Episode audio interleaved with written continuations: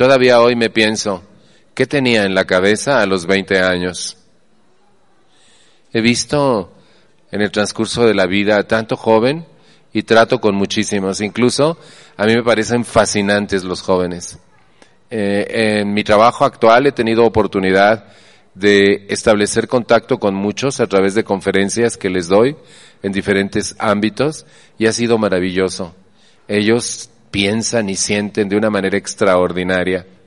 Sin embargo, uno de los conflictos mayores que ellos tienen son sus papás. ¿Lo dije bien? Que se los chingan, que da gusto. ¿Han visto eso? ¿También ustedes? Mm. Fíjense, de pronto un niño se convierte en puber y todo le empieza a cambiar. Si es niño, tiene eyaculación por vez primera y nadie le ha dicho, y sueños mojados. le cambia el tono de la voz y lo único que recibe son burlas. Nadie le explica que son sus hormonas que están haciendo ese cambio. Le duelen las tetillas, se le ensanchan los pectorales, empieza a ocurrir una serie de cambios orgánicos para los que no está preparado y nadie le explica cómo y por qué. Si es niña, se le empieza a inflar aquí y acá, ¿sí? Se le ponen caderas. Nosotros pensamos que es porque se está poniendo muy buena, pero no, es porque está haciendo algo que se llama cavidad pélvica para poder albergar un bebé a futuro. Su cuerpo se está transformando. Viene la primera eh, regla y las mujeres son más afortunadas que los hombres en este sentido porque las mamás les explican más o menos qué les va a pasar y qué tienen que hacer. Y generalmente es así clandestino. Acabo de leer un estudio que dice el por qué los hijos no se comunican con los padres. Y dicen que porque los padres, al hablar con sus hijos, siempre los están investigando. ¿Qué hiciste? ¿A dónde fuiste? ¿Con quién fuiste? ¿Quién es ese güey? ¿Conocen? Los padres, en vez de interesarse por sus hijos, se interesan por lo que hacen sus hijos, pero no se interesan por sus hijos. Y por eso los hijos no quieren hablar con sus papás porque son sujetos permanentes de investigación. Dice el estudio, excepto en Jalisco y puntos circunvecinos. Salve la honra. Eso me impresiona mucho. Miren, los cambios orgánicos, cambios orgánicos que por falta de una, eh, de una instrucción real, de una educación sexual real, eh, les crea conflicto y aunque en la escuela les explican muchas cosas, solo les explican la, el, procedimiento eh, reproductivo de los seres humanos, pero no les hablan del placer, no les hablan de las hormonas, no les hablan de las feromonas, no les dicen que van a tener atracción sexual y que su líbido va a ir creciendo, creciendo, creciendo y que van a tener una energía sexual que además no pueden no pueden porque no tienen todavía la edad y porque... ¿Han visto adolescentes encabronados? ¿Mucho? ¿Muy encabronados? Es porque Pancho no cena. En cuanto Pancho cena, así como... Ah". ¿Cierto o no es cierto? y los adultos fingimos que no nos damos cuenta. Y realmente saben que hay muchos adultos estúpidos que no se dan cuenta que el, la, y se pelean con sus hijos que encabronados y no se dan cuenta, mi hijo tiene hasta el tope la libido, tiene, y, pues no puede. Y luego que le dijeron que es pecado la masturbada. ¿Han visto eso? ¿Saben que di una plática en Guanajuato sobre sexualidad a adolescentes?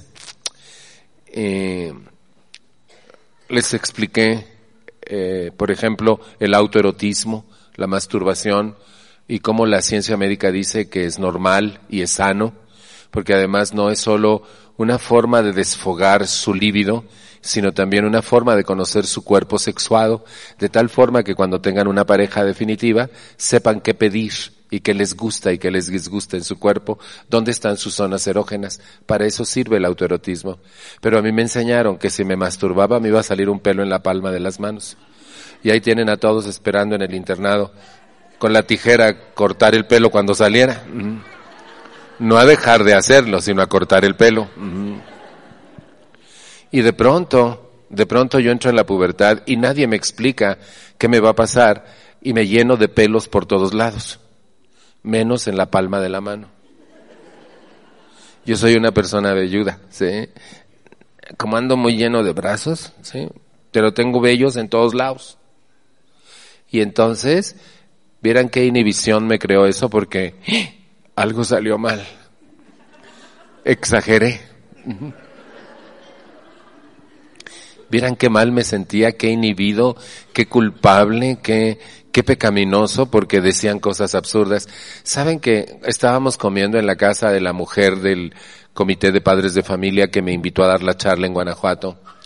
Y estaba su hija que había escuchado la charla y me dijo, le digo, ¿te gustó? Me dijo muchísimo, Salvador. Pero ¿sabes qué me gustó más? Saber que no es pecado que el sexo es algo limpio y hermoso. Le digo, vieras allá por, por Lagos de Moreno y todos esos lados, los papás educan a sus hijos requete bien en ese aspecto. ¿En San Pancho también? También. ¿Sí cierto? ¿Les digo que estoy viendo?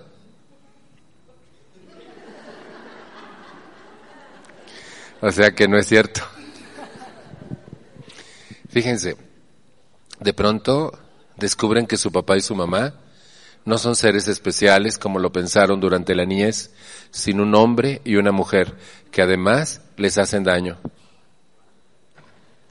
Una mujer que los persigue y que los presiona y que los exhibe y que los golpea y que eh, te tragas todo lo que te estoy dando, que no te estoy dando veneno. ¿Conocen a mi mamá? Persecutora alimenticia, era mi mamá. Aquí hay persecutoras alimenticias. Como si los hijos fuéramos estúpidos y no nos diera hambre. Sí nos da. Si no nos persiguen y tenemos hambre, vamos a tragar. tontos no somos. Vamos a tragar a la hora que nos dé hambre a nosotros. Ya en Alanón mi mamá compró una campanita y dijo, compré esta campanita espíritus, es para hablar a comer Voy a tocarla tres veces. Quien quiera que le sirva puede venir y yo le sirvo calientito. Y quien no, puede servirse cuando quiera. Y hay solo un favor, lave sus trastes. Y nosotros, mi mamá se volvió loca de pronto. No es cierto, se volvió cuerda. Antes teníamos que comer lo que ella quería, a la hora que ella quería y como ella quería. Y ahora que es que podemos comer cuando nosotros tengamos hambre. Wow, sí se volvió loca. O más bien sanó entró en cordura. ¿Explico? ¿No vino mi mamá? Esa que si no nos lo comemos nos lo muele y nos lo pone de lavativa. y como si se usaban las lavativas cuando yo era niña, decían, no, pues era mejor por arriba que por abajo. y te lo tenías que tragar. ¿Alguien lo obligaron a tragarse algo que no quería? ¿Y ustedes han obligado a sus hijos también? Ah, Qué bueno que aprendieron. Algunos no aprendieron. Pero es porque es en la unión. Sí, ¿verdad? Es allá en la unión. Fíjense, algo interesante es que el adolescente es reprimido por sus padres. Y si es hijo de un alcohólico es peor porque le dicen, mientras vivas en esta casa. Y yo digo, wow, Vivimos como arrimados en las casas de nuestros padres. No tenemos ningún derecho, no podemos opinar, no podemos cambiar un cuadro, no podemos elegir el menú, no podemos decir nada porque así nos va. Arrimar. ¿Saben qué me dijo el otro de una señora? Pues es mi hijo y tiene que hacer lo que yo quiera porque yo lo mantengo y es mi casa. Le dije, perdóname, Pero si tú tuviste un hijo, legalmente tienes la responsabilidad de mantenerlo y de darle casa, y no es tu casa, es casa de él también. Si vieras ahí en Jalisco, ninguna mamá piensa así. ¿Verdad que aquí todo bien? No es tu casa. Si tuviste hijos, tienes una responsabilidad legal para con ellos y es casa de tus hijos también y tienen derechos legales y tienen derechos constitucionales exactamente igual que tú. Pero en las casas de los alcohólicos eso no importa mucho. El grito es el que importa. La represión es la que importa. Y si el hijo, el adolescente se revela, entonces sale peor el asunto. Miren, está comprobado científicamente que los adolescentes se rebelan. Y se rebelan por una cuestión muy sólida. Están pidiendo disciplina. Si los padres son padres juiciosos, imponen disciplina y la hacen cumplir de manera flexible y amorosa, ellos se sienten seguros en ese hogar y se aquietan. Pero si sus padres empiezan a pelear con ellos cuando ellos se rebelan, ellos les pierden el respeto a sus padres y va a ser una guerra que va a durar hasta que crezcan y se vuelvan adultos. ¿Alguien en guerra? Mira, nadie alzó la mano. Ya hay guerra, sí, ya hay guerra por ahí porque el hijo, el joven, se revela precisamente para eso, está pidiendo disciplina. Y si la madre y el padre saben poner límites adecuados, eh, em, hábitos que les ayuden a vivir con calidad, que los ubiquen dentro de una zona de seguridad, entonces el adolescente, el joven, se va a sentir seguro. Va a saber que sus padres sí saben qué hacer pero si le gritan y le imponen y soy tu madre y aquí te ca y mientras vivas en esta casa y a mí no me andas con ya se fregó el asunto, porque entonces va a empezar la guerra permanente, el hijo se va a dar cuenta que los padres no saben qué hacer y finalmente va a ser un lío tremendo. Miren,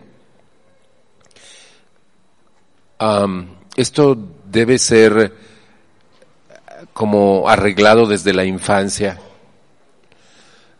cuando una familia educa hijos dentro de parámetros normales, límites, disciplinas, pocas reglas claras, accesibles y no se mueven constantemente, el niño aprende seguridad y cuando sea joven va a saber que en su casa se vive con disciplina. Pero si nunca hubo disciplina y si la mamá dijo no y luego dijo bueno, pero no más esta vez y cambió de opinión y cambió de postura y un día te golpea y otro te abraza, entonces el niño se siente siempre desubicado y no sabe en quién confiar, no confía, no puede, porque las reglas cambian, los estados de ánimo, la mamá se maneja por estados de ánimo y no por inteligencia, el papá también, y entonces es un lío tremendo. Y cuando crece, se los va a cobrar porque es cuando se da cuenta el daño que le han infligido con este tipo de educación tan tormentosa, tan cambiante. ¿sí? De pronto te aman y de pronto te odian. Y de pronto mm, te abrazan y de pronto te golpean. Y entonces cambian tanto que dices, ¿qué pasó? Y eso te desubica enormemente. un joven piensa y piensa muchas cosas.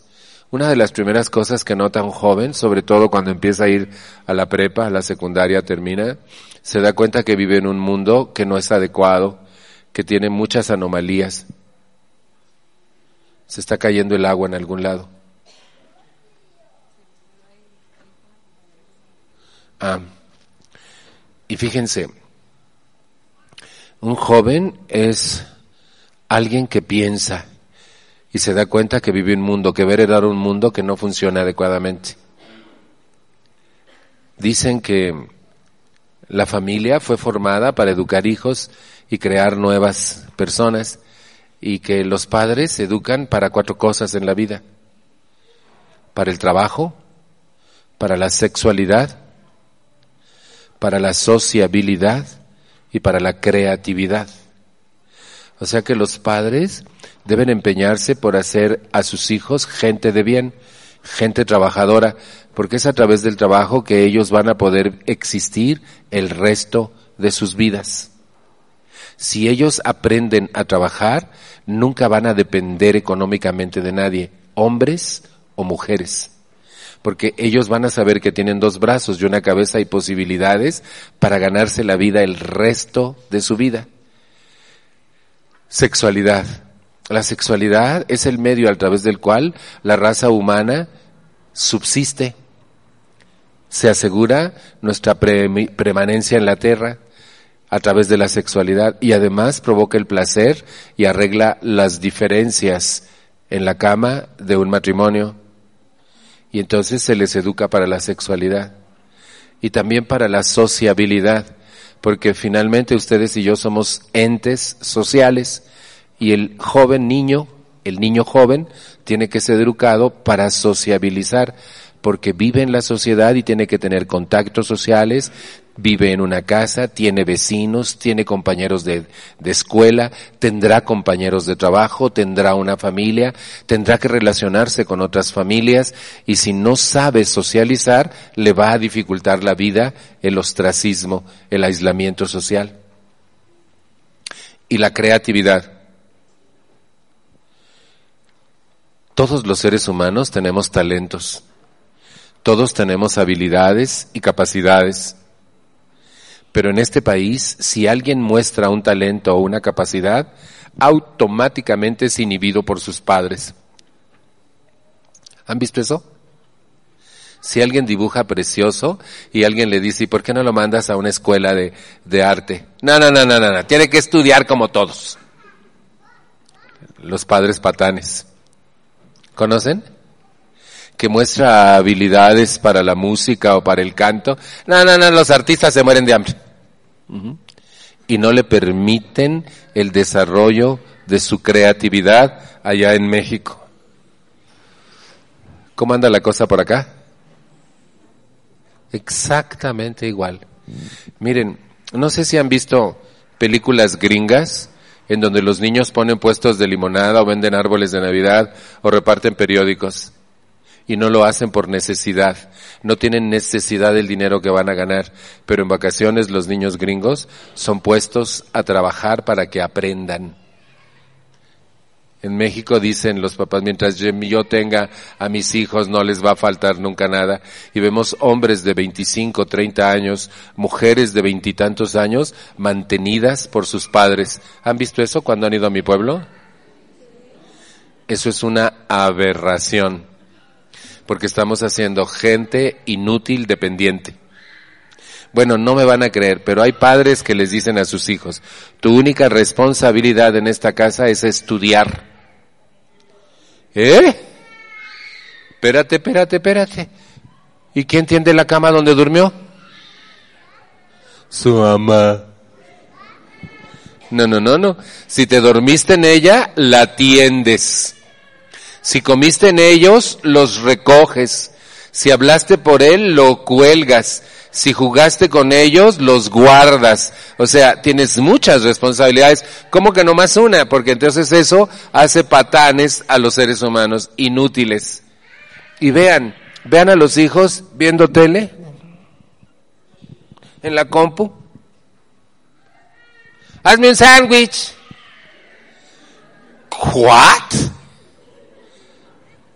Guácatelas. ¿Han visto eso? Vayan a México, yo los invito. Ajá. Es bien impresionante este tipo de educación y porque no nos, no nos compenetramos de ellos. Miren, cuando un padre eh, empieza a darse cuenta que para esto educa, las cosas van bien, pero saben que en este país nadie educa para el trabajo, nadie educa para la sexualidad, nadie educa para la sociabilidad. Vean los jóvenes de hoy, son antisociales por excelencia. ¿Cierto o no es cierto? Ahí tiene que estar la mamá. Saluda. Buenas tardes. Permiso. Vente a sentar, hijo. Ay, ¿Conocen gente antisocial? Vean a los jóvenes. Una, una imposibilidad de relacionarse solo con sus cuates solo con sus cuatas. Pero de ahí en fuera no son capaces de socializar y van a vivir en sociedad el resto de sus vidas. ¿Y dónde deben aprender a socializar? En sus casas. Pero mi papá decía, en esta casa no entra nadie. Esta en mi casa, se acabó y nadie entra. Ningún cabrón va a venir aquí. Y pues estábamos cerrados a la sociabilidad. ¿Saben cuándo nos habilitaron para ser seres sociales? Nunca. Mi familia, por ser una familia alcohólica, estuvo aislada socialmente. Nadie nos visitaba y no visitábamos nunca a nadie. Saben que acabo de estar en la reunión nacional de hijos adultos de alcohólicos en Mexicali y que yo tengo mis únicos primos hermanos viven en Mexicali y mi hermano que fue a la reunión se contactó con ellos y después de 45 años nos volvimos a ver. ¿No está chévere? Una familiaridad. Y digo, wow, porque yo, yo me pongo a, a verme y me pregunto, nosotros siempre estuvimos aislados. Nadie nos veía, no veíamos a nadie. ¿A qué horas nos enseñaron a sociabilizar? ¿Tienen hijos insociables? Saluda. Este es mi hijo. Buenas tardes y lo ves pasar así como, ajá, mucho gusto. ¿Me puedo ir? Mamá, ¿me puedo ir? ¿Me puedo ir? Guácatelas. ¿Y vieran con qué frecuencia veo eso? Gente incapaz de contactarse con otra gente.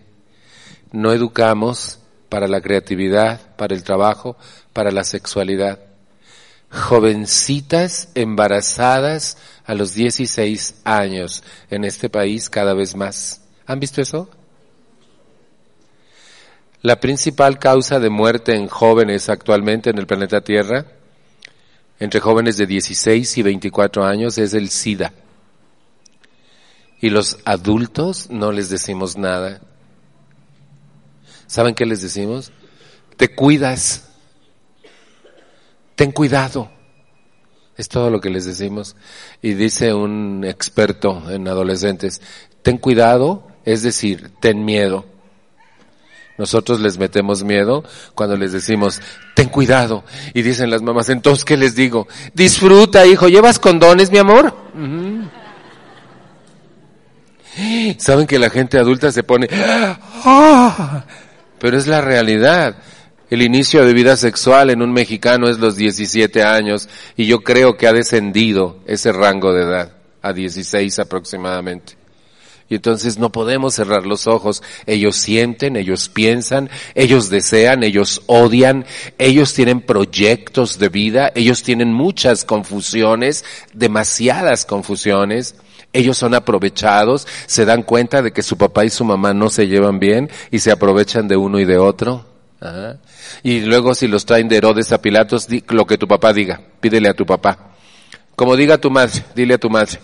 Pero es que ella dijo que tú, bueno, dile a tu madre, que lo que ella diga yo hago. Amá, que dice mi papá que lo que diga, no, después nos peleamos, que lo que él diga.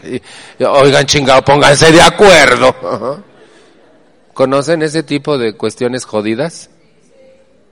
Y luego el papá, me robas la autoridad. No, güey, la autoridad se gana, no se roba. Si no la tienes es que no la has ganado. Pero no me andes echando la culpa a mí. No que ellas vienen a la nonis es que dice que le robo la autoridad. no seas güey, nomás lo dice, pero pues dile lo que hay que decirle. Como la gente de Jalisco, pues. Sí, ¿verdad? Aquí las cosas andan bien, ¿sí? La cuestión es que creo que tenemos que estudiar muchísimo más, pero muchísimo más sobre adolescencia y juventud. Miren, la persecución de la mamá. Tiende la cama, tiende la cama, tiende la cama. La cama, la cama, la cama. La cama está extendida. ¿Qué quedamos con esa cama? ¿Quedamos, Kimosabi? Quédate tú, güey. La cama, la cama. No vas si no tiendes la cama. La cama, la cama, la cama. La cama, la cama, la cama, la cama, la cama, la cama, la cama. Y se lo chinga toda la adolescencia. Y él o ella no tienden la cama. Y ella no se da cuenta. Si ella pensara, diría, creo que estoy mal, no me hace caso, cambiaré de táctica. No, ella piensa que por cansancio el otro güey va a entender. Y no es cierto. Saben que un día una señora de Alanón nos decía, por fin logré que mi hijo tendiera la cama. Un día el hijo harto tendió la cama para que su mamá no lo fregara y la mamá, ¿saben qué hizo? Entró a supervisar si estaba bien tendida. Esa es una mujer loca. Y cuando le dijo, no está bien tendida, volteó él y le dijo, ¿y qué? ¿Voy a entrar a un concurso o qué? Y eso se gana en respuesta a esa señora loca. Ella se lo ha ganado a pulso, la falta de respeto de su hijo. A pulso se lo ha ganado. No es gratis. Cuando los hijos no te respetan, tú te lo has ganado. Porque no has sabido imponer disciplina, porque no los abrazas, los besas, los acaricias. Es que no se deja, me dicen las señoras. ¿Vieran con cuántas mujeres hablo acerca de las dificultades que tienen con sus hijos en este país? Y lo primero que yo pregunto, ¿la abrazas? o lo abrazas? La respuesta es, no se deja. A ver, te voy a volver a hacer la pregunta. ¿Abrazas a tu hijo? No se deja, Salvador. Creo que no me has entendido. Yo no te estoy preguntando qué hace tu hijo. Te estoy preguntando por algo que hagas tú. Te voy a volver a hacer la pregunta. Mujer, ¿abrazas a tu hijo? No. ¿Por qué? Porque no se deja.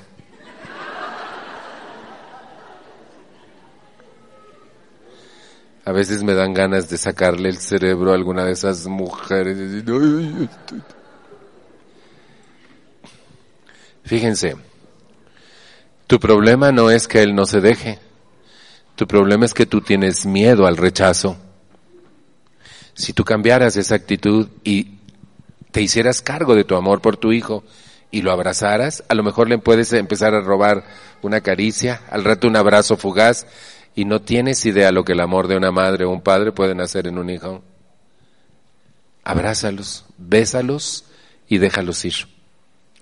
Y saben que vivimos en una sociedad tan retrógrada que hay hombres que jamás abrazan a sus hijos ni a sus hijas por temor a que se malinterprete o que se vuelvan jotos.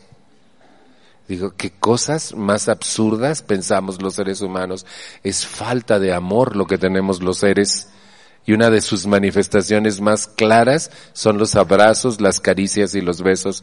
Y eso no hace que el género cambie, que la, condición sexual cambie. No, al contrario, afirma al ser humano, lo se hace, le hace que se sienta querido, amado, respetado, eh, tomado en cuenta. Y los adolescentes necesitan eso. Fíjense, la primera parte de la adolescencia entre los 12 y los 15 es cuando los padres tienen oportunidad de reafirmar la autoestima en sus hijos. Y es exactamente cuando los padres lo que hacen es combatirlos de frente. En mi casa no quiero cholos, nadie se pone aretes. ¿Cómo que aretes? No, no, no, no. Y yo digo, ¿y por qué no? Si son sus hoyos, no tus hoyos. ¿Cierto o no? El otro día una señora le dijo a su hijo, Dios te dio los hoyos que necesitas, no necesitas hacerte más. y nos lo dijo en junta. Y ella trae aretes aquí y tiene dos hoyos aquí. Le digo, perdóname, pero acabas de decir una incongruencia. Si a ti también Dios te dio los hoyos que necesitas, ¿por qué tienes dos más que tú te hiciste? ¿Es distinto? me dijo. Le digo, ¿por qué es distinto? No es distinto. Porque yo soy mujer, le dije, perdóname, pero los aretes, los collares, los brazaletes, todo, todo lo que son joyas fueron originalmente hechos para los hombres, no para las mujeres. Y las mujeres piensan que es privativo de ellas. Pero si ustedes ven la historia, por ejemplo, de los faraones, quienes se afeitaban y quienes usaban los cosméticos y los brazaletes y las pulseras y los aretes, eran los hombres. Todo fue hecho por los hombres y para los hombres, no para las mujeres, que nos lo copiaron y nos lo robaron, fue otra cosa. Ajá. ¿Lo dije bien esto último? ¿Sí? Ah, mm. Porque les gustó más, ¿sí? Pero eso no tiene nada que ver con, con tu condición ni con nada. Y sin embargo se usa, yo me acuerdo cuando yo era adolescente, se usaban unos pantalones de, de ¿cómo les decían? Pata de elefante, ¿sí? Eh, al terminar, terminaban así y tenía como una campana y teníamos unas plataformas en los en los zapatos así enormes hasta había cuadrados atrás no sé si alguien se acuerde eh, Bueno, ojalá alguien se acuerde. Y las camisas eran vaporosas y tenían colores así como enredados de todo, como psicodélicos, ¿se acuerdan? ¿Sí? Con figuras que ahora se están volviendo a usar, pero era la psicodelia. Y, eran unos colores así como de chingame la pupila, más o menos, ¿sí? Así. Bien impresionante. Y, el pelo se usaba largo en los hombres, ¿se acuerdan? En la época de los Beatles. Y, y, saben que mi papá me tusó una noche dormido, porque después de insultarme, denigrarme, agredirme, exhibirme por traer los pelos largos, y así se usaba, y yo quería pertenecer al grupo de jóvenes porque así andaban todos. Un día llegué a Guadalajara y uno de mis sobrinos se baja del carro, mi hermano fue por mí, y tenía, ¿se acuerdan que una vez se usaron así como grecas en el pelo? Tenía grecas y una cola dorada, así larga. Y le dije, qué padre se te ve tu pelo, hijo. Y tu papá te deja. Y en ese momento mi hermano baja de su carro y dice, claro que lo dejo. Mi papá me hizo sufrir mucho metiéndose con mi pelo y yo no le voy a hacer eso a mi hijo. Lo que pasa es que mi hermano vive en Jalisco.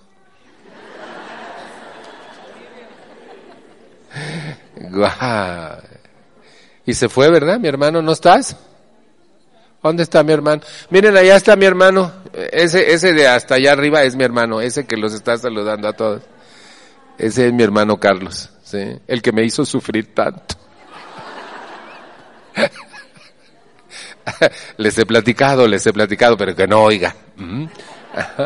Fíjense, es tan interesante porque cuando yo veo cómo atacan a los adolescentes por su vestimenta, por los aretes.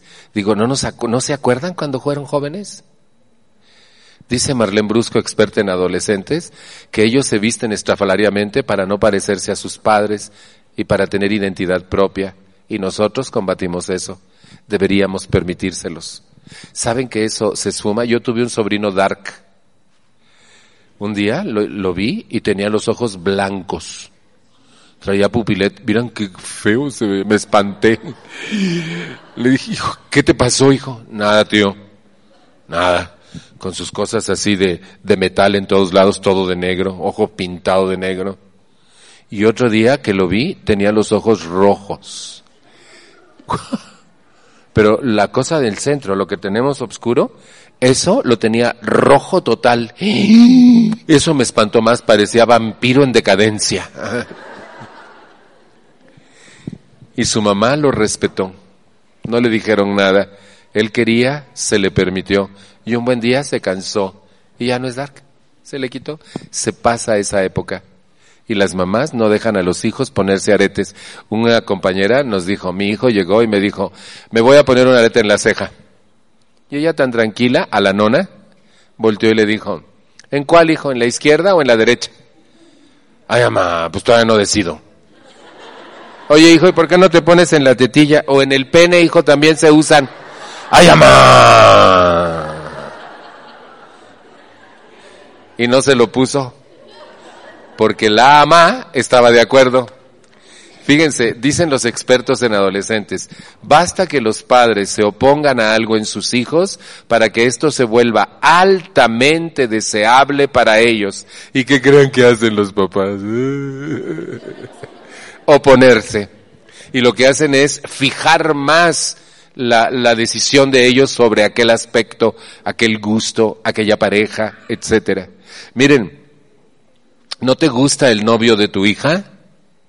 Recíbelo a comer, invítalo. Abrázalo y dale beso. Bienvenido a casa, hijo. Ya no le va a gustar a ella. Porque te gusta a ti. Pero si no te conviene y no vas, y ese muchacho, ¿y en qué quedamos? Ya te fregaste y la fregaste, porque se va a unir como lapa ese chavo, y aunque le prohíbas, lo va a ver escondidas. ¿Sí? Y se va a besuquear escondidas con él, si es que nomás se besuquea. Mm. Sí, porque también pudiera tomar nieve al parque, ¿no? No, no sé ustedes qué andan pensando, pero yo pensaba en la nieve del parque, ¿sí? El caso es que tenemos mucho miedo, miren. Ellos tienen deseos, tienen anhelos, tienen sueños, como cualquier ser humano. Miren, sobre todo la época de los sueños es la juventud, ¿cierto o no es cierto?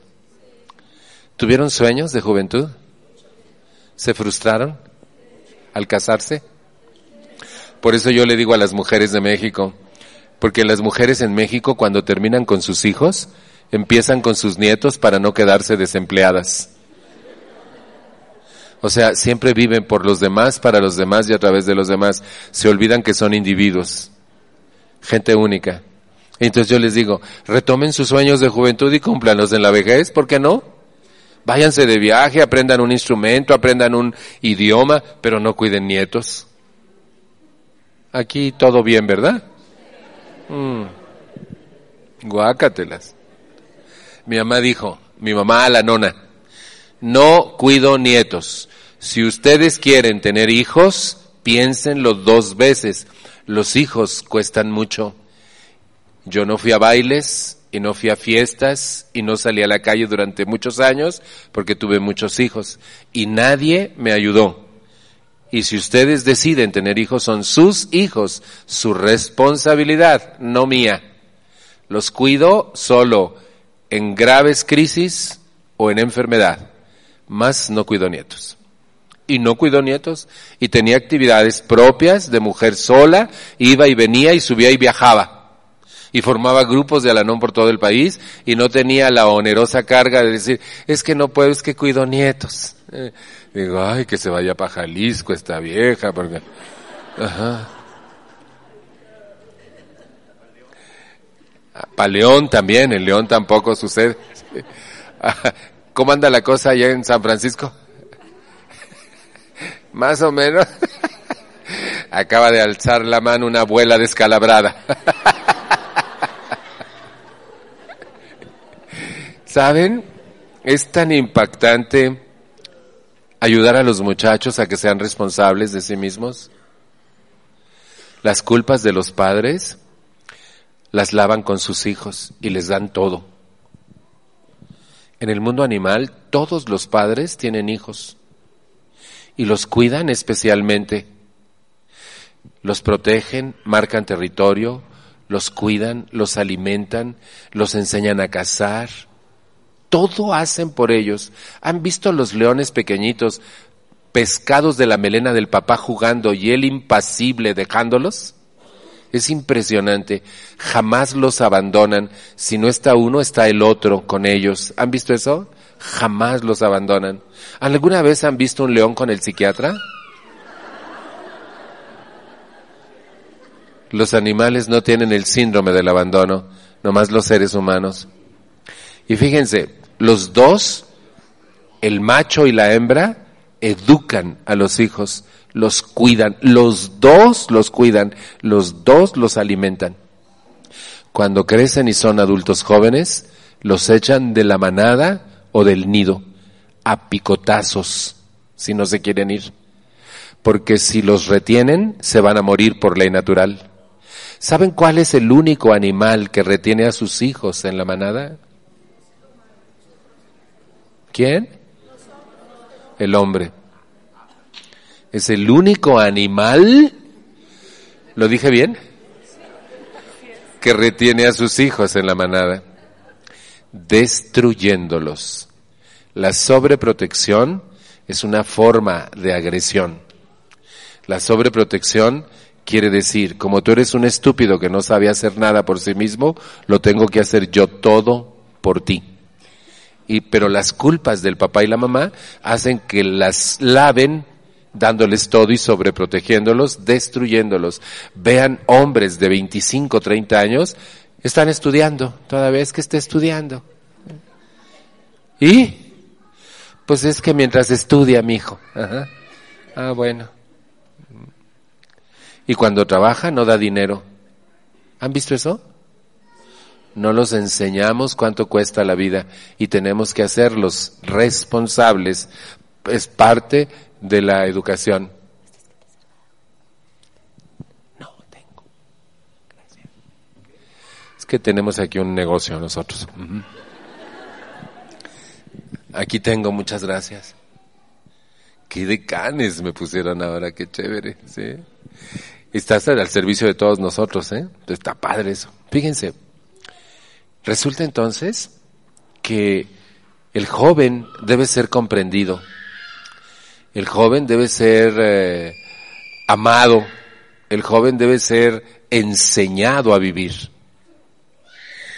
El resolverles la vida no es bueno. Ah, estoy leyendo un libro sobre hijos sobreprotegidos. Impresionante. De una paisana de ustedes, Marta Alicia Chávez. Y dice, eh, cuenta una anécdota de una madre y su hija de 32 años que viven juntas. La hija la insulta, la agrede, la culpa de todo lo que le va mal en la vida. La exige y ella le compra carro, le compra la gasolina, le hace la comida, le lava la ropa y odia a la hija. Y la hija odia a la mamá y se queja de la hija y la hija se queja de la mamá. Y ella analiza el caso y le pide permiso a esa mamá para publicarlo y dice, si ustedes dos conviven juntas, es porque obtienen ganancias secundarias las dos. La mamá no quiere estar sola y prefiere la compañía de alguien que la agrede y la destruye a quedarse sola. Y entonces la hija cumple un cometido en la vida de esa mujer que ni siquiera se le ocurre conseguirse un nuevo novio para no tener que depender de la hija. ¿Lo dije bien? Ni siquiera se le ocurre conseguirse un novio. ¿Saben que a muchas mujeres mexicanas no se les ocurre? Y aquí hay como cuatro que ya cerraron su vida afectiva y sexual también, y que eso no se vale. En fin, que es irresponsabilidad contigo mismo. Y fíjense, entonces ella no se quiere quedar sola y tiene la ganancia secundaria de la compañía de una hija jodida que la destruye. Y la hija no se quiere ir porque la mamá le hace todo, fíjate, se la chinga y le hace de comida. ¿Está bien? Pero eso es odio mutuo. La sobreprotección es odio por el hijo. Es una manera de agredirlo, de descalificarlo. No es un signo de amor, sino un signo de rechazo por el hijo. Y entonces deberíamos aprender de la naturaleza y dejar que ellos arreglen sus propias cosas, no resolverles todo. Si tu hijo tiene un problema con su papá, que lo arregle con su papá, no te metas. Saben que en este país la cultura nos habilita para que la mamá sea metiche, jamón de sándwich, arréglalo todo. ¿Conocen a mi mamá? Ahí les va una anécdota. Esta me gusta mucho. Mi papá mi mamá y yo. Mi papá le dice a mi mamá que me diga a mí. Y no se lo dice bonito. Ese cabrón huevón de tu hijo que vaya y que torna y que haga y no lo quiero ver en esta casa y porque tú tienes la culpa. Y entonces mi mamá viene y me dice, hijo, es que dice tu papá que vayas, que hagas, que tornes. Ya ni la friegas, tú que le permites, mi papá ya ni la muela, deberías de hacerle y de decirle. Y ahí va mi mamá y dice tu hijo. Y ahí viene mi mamá y dice tu esposo, dice tu papá. Y entonces yo le mando recados a mi papá con mi mamá y mi mamá, mi papá me manda recados con mi mamá. Y cuando mi mamá no está enfrente, mi papá dice, ¿qué hijo? Hola, pa, ¿cómo estás? ¿Todo bien, hijo? Sí, todo bien. Y la güey de la bronca es mi mamá. ¿La conocen? ¿Sí vino mi mamá hoy? Ah, para que ella no se sienta sola, por favor. Un día mi mamá busca ayuda en Alanón y crece como ser humano. Como ser humano. Deja de ser la madre esposa gris que era y se convierte en mujer humana, individuo. Voy un día a su grupo por ella y todo el camino de regreso le hablo mal de mi papá. Por primera vez no se pelea conmigo, no me dice cállate la boca, es tu padre y yo sé lo que tengo que hacer. Por primera vez no dice nada. Yo me extraño y le digo, ¿me estás escuchando? Me digo, sí, te vengo oyendo. Y llegamos a la casa y mi mamá se quita de ahí y dice, a propósito, Pancho, mi papá estaba ahí, a propósito, Pancho, Salva quiere hablar contigo. Pancho era mi papá. Y yo volteo y digo, ¿yo? Y volteé a mi mamá tan tranquila y me dice, de hoy en adelante, hijo, lo que tú quieras que yo le diga a tu papá de tu parte, se lo dices tú. Miren, está más directito así, ¿no? Más fácil que triangulado el asunto. Y me cae tan gorda.